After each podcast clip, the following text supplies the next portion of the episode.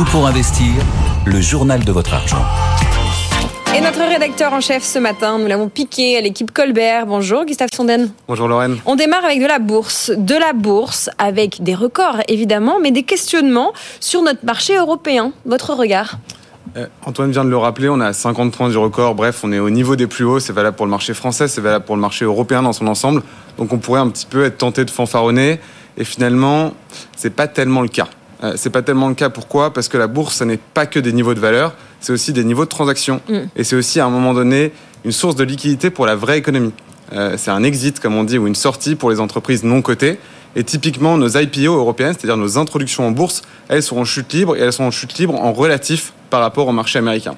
Il faut savoir que jusqu'en 2008-2009, donc la crise des subprimes, les marchés européens et américains, ils étaient quasiment convergents à 100%. Vous pouvez retrouver ces courbes sur Internet facilement vous allez voir que les deux marchés se suivaient sur un indice, euh, disons, équivalent. il se trouve que depuis 2009, bah, c'est plus du tout même, euh, la même situation. Il y a eu un vrai, une vraie scission et on n'a jamais retrouvé, jamais été proche de retrouver un niveau, euh, mm. un niveau comparable à celui des États-Unis. Et ça, ça a une vraie incidence sur la dynamique de notre marché. Donc pourquoi c'est le cas? Bah, c'est le cas parce que nous, notre reprise post-2008, elle a été très lente, puisque après la crise des subprimes, on a eu la fameuse crise de la dette, qui a finalement prolongé notre temps de crise de 4 ou 5 ans par rapport aux Américains. On a aussi un appétit pour le risque euh, en Europe qui est quand même plus faible. Ça, vous le, vous le savez bien, vous en parlez souvent. On a une taille d'entreprise plus, plus faible également. Pour vous donner un ordre d'idée, Nvidia, c'est supérieur au DAX, donc euh, les plus grosses, 40 plus grosses capitalisations allemandes, ou encore Microsoft est supérieur au FTSE. Donc ça vous donne quand même une perspective des différences de taille entre le marché américain et le marché européen. Il y a aussi une complexité, une atomicité du marché qui n'a rien à voir. Aux États-Unis, il y a trois marchés. En mmh. Europe, on en a 35.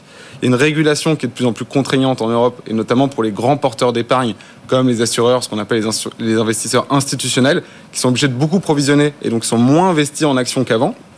Et enfin, ça c'est vraiment votre sujet Lorraine, c'est la culture financière. Absolument. Euh, qui est pas, pas, pas, tout à fait la même. Et en fait, en regardant ça, je me suis dit, ok, la culture financière, mais qu'est-ce qui fait aussi cet écart de culture financière? C'est pas qu'on est moins intelligent ou moins bon, c'est aussi cette fameuse phrase qui dit nécessité fait loi.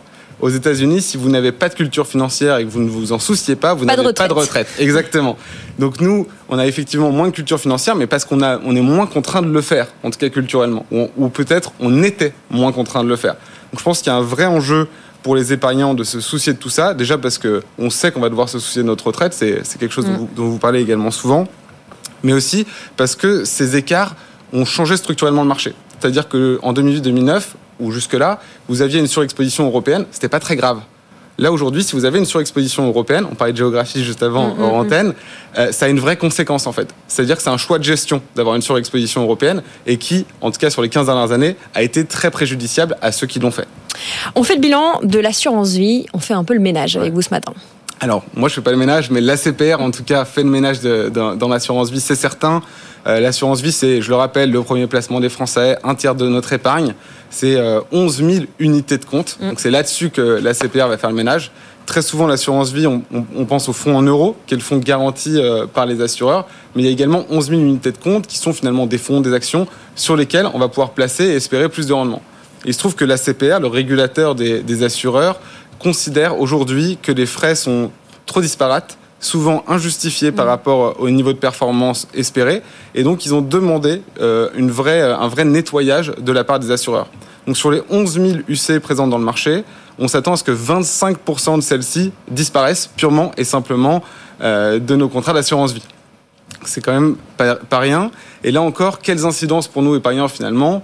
En fait, je pense que ça nous rappelle qu'il faut regarder les frais. Les frais moyens des UC, c'est 1,47%. Et si on compare à un placement dont vous parlez très très régulièrement également ici, les ETF, en mm. moyenne, c'est 0,37.